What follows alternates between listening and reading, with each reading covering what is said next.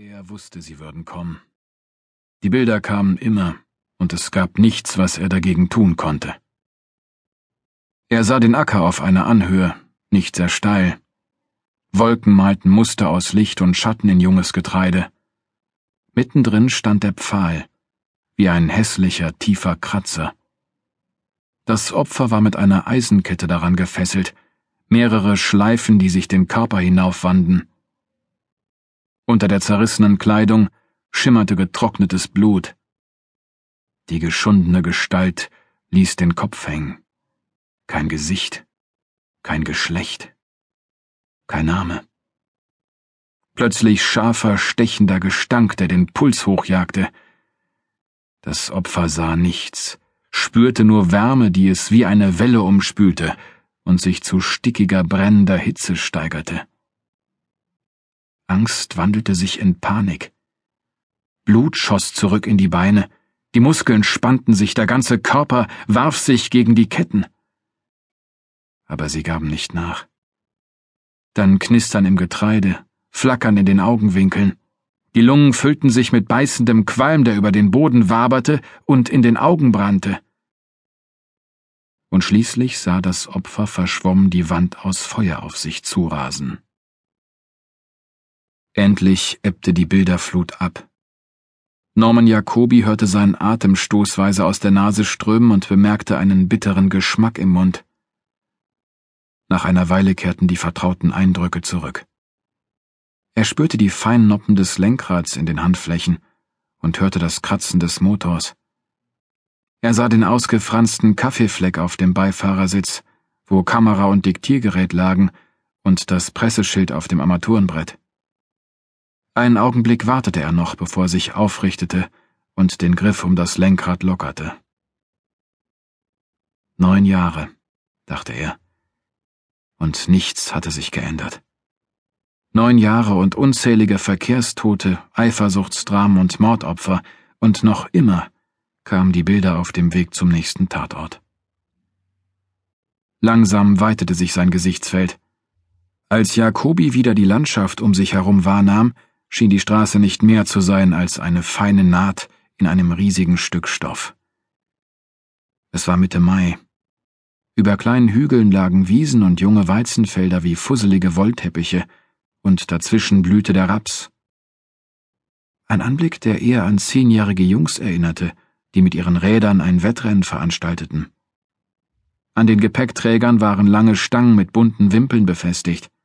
Die Kinder strampelten die leichte Steigung hinauf, um Schwung zu holen, und ließen sich auf der anderen Seite wieder hinunterrollen, die Oberkörper weit über die Lenker gebeugt. Jacobi blinzelte. Vor einer halben Stunde hatte er in der Redaktion die Meldung über den Polizeifunk gehört. Der Beamte hatte geklungen wie um die 50 mit 30 Kilo zu viel auf den Rippen und anderthalb Schachteln Luckys am Tag. Ein Bär, der schon alles gesehen hatte und den nichts mehr umhauen konnte bis er die Leiche beschrieben und ihm die Stimme versagt hatte. Nach rechts zweigte ein Feldweg ab. Jacobi stoppte auf der Anhöhe und warf einen Blick auf seine Wegskizze. Obwohl die Gegend nur gut 20 Kilometer von Frankfurt entfernt lag, hatte er nie hier gearbeitet. Nun sah er sich um nach markanten Punkten in der Landschaft. Er entdeckte nichts, woran er sich orientieren konnte, ließ aber trotzdem seinen alten Audi 80 den holprigen Pfad hinunterrollen. Dabei achtete er darauf, den kantigen Steinen im Boden auszuweichen. Staub wirbelte auf, während vor dem Beifahrersitz eine Mineralwasserflasche hin und her rollte. Der gewundene Weg führte in eine leichte Senke hinab und ein kürzeres, steileres Stück wieder hinauf. Samen von Pusteblumen trieben wie dicke Schneeflocken auf die Windschutzscheibe. Mehrmals ließ Jacobi die Scheibenwischer über das trockene Glas rucken, nach einer Weile begann auf der rechten Seite das Feld, in dem es passiert sein musste. Obwohl er noch nicht ganz oben war, konnte Jacobi den Brand riechen. Um den Gestank möglichst lange von sich fernzuhalten, schloss er die Lüftungsschlitze. Schließlich sah er den Pfahl, der sich schwarz gegen den Himmel erhob. Oben lag eine Wiese in weitem Bogen um den Acker. Hier standen die Einsatzfahrzeuge von Feuerwehr und Polizei, die Transporter der Fernsehteams und schlammbespritzte Geländewagen, die vermutlich den Landbesitzern aus der Gegend gehörten.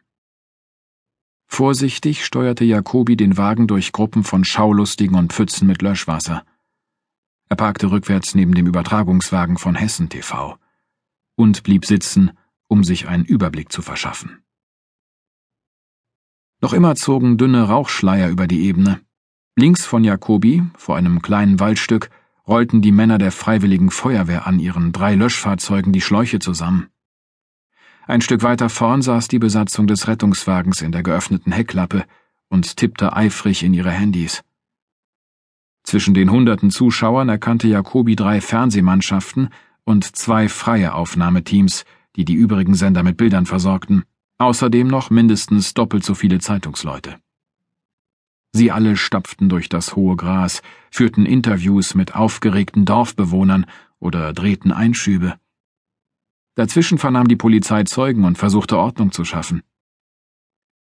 Jacobi kannte diese gespenstische Stimmung. Alle, Einsatzkräfte und Schaulustige, waren angespannt, aufgekratzt, liefen durcheinander. Gleichzeitig schien alles wie in Zeitlupe zu geschehen. Die Leute aus dem Dorf waren schockiert und mussten doch hinsehen. Jacobi betrachtete ihre Gesichter und wusste, was in ihnen vorging die Frage nach dem Wie und dem Warum. Aber vor allem war es das Warum hier, das ihn zu schaffen machte. Darum ausgerechnet bei uns, wo allenfalls besoffene Gartenzäune über den Haufen fahren oder überzählige Katzen im Bach ersäuft werden. Als ob es einen angemessenen Ort für Taten wie diese gäbe. Die Leute waren fasziniert und hatten gleichzeitig Angst.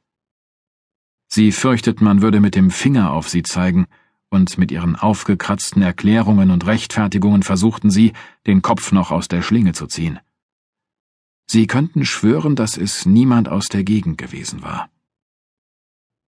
Doch spätestens zur Tagesschau um acht würde das ganze Land sehen, dass das Feuer nicht nur ein bisschen Getreide vernichtet hatte, sondern eine hässliche Narbe hinterlassen. Ein Brandmal, ein Stigma, Ab jetzt war diese beschauliche Gegend gezeichnet, ein unauslösliches Synonym für ein besonders abscheuliches Verbrechen. Gladbeck, Erfurt, Neubach am Rand der Wetterau. So lautete die Spielregel. Das hatte Jacobi längst begriffen. Und es war nicht seine Aufgabe, etwas daran zu ändern. Dazu saßen ihm die Leser der Frankfurter Nachrichten viel zu sehr im Nacken. Das Feld war mit Flatterleine abgesperrt, Davor hatten sich Schaulustige versammelt wie um einen Dorfsportplatz. Um mehr zu sehen, musste Jacobi aussteigen. Er blickte in den Rückspiegel. Die kurzen braunen Haare standen etwas wirr vom Kopf, und die dunklen Augen verrieten Anspannung. Jacobi spürte keine Angst, aber das hier gehörte eindeutig nicht zu den besten Momenten seines Jobs. Er trank einen großen Schluck Wasser, steckte das Diktiergerät in die Jackentasche und hängte sich die Kamera um den Hals. Der Wind war kühl und blies ihm beißenden Brandgeruch entgegen und den ekelhaft süßlichen Gestank von versenktem Fleisch. Für einen Moment presste Jacobi die Hand unter die Nase. Er war groß, mit der Statur eines Schwimmers, aber die zusammengezogenen Schultern ließen ihn ein wenig zögerlich wirken. Er achtete nicht auf seine Schritte und trat in eine Pfütze, bevor er sich Platz in der ersten Reihe an der Flatterleine verschaffte. Der Anblick war noch schlimmer als befürchtet. Für einen Augenblick schienen seine Atemwege blockiert und das Blut sackte in die Beine. Jacobi zwang sich nur auf die Feuchtigkeit in seinem Schuh zu achten, bis er sich wieder gefangen hatte. Die Realität war also noch schlimmer als seine Fantasie. Er fragte sich, ob ihn das beruhigen oder ängstigen sollte. Der Pfahl stand etwa zwanzig Meter entfernt. Auf die Entfernung schien die Leiche sehr klein und besaß nichts Menschliches mehr. Vielmehr wirkte sie wie eine Puppe, allerdings eine furchtbar entstellte Puppe, an der ein bösartiges Kind seine ganze Wut in einem Akt barbarischer Raserei ausgetobt hatte. Der Körper war aufgedunsen und fast ganz schwarz. Nur an einigen Stellen ließ aufgeplatzte Haut rotes Fleisch hervorschimmern. Augen und Lider waren verbrannt, genauso die Lippen so dass die Zähne leuchtend hervortraten wie bei einer Mumie. Die schwere Eisenkette verlief vom Hals abwärts mehrmals um Rumpf und Beine bis zu den Fußgelenken.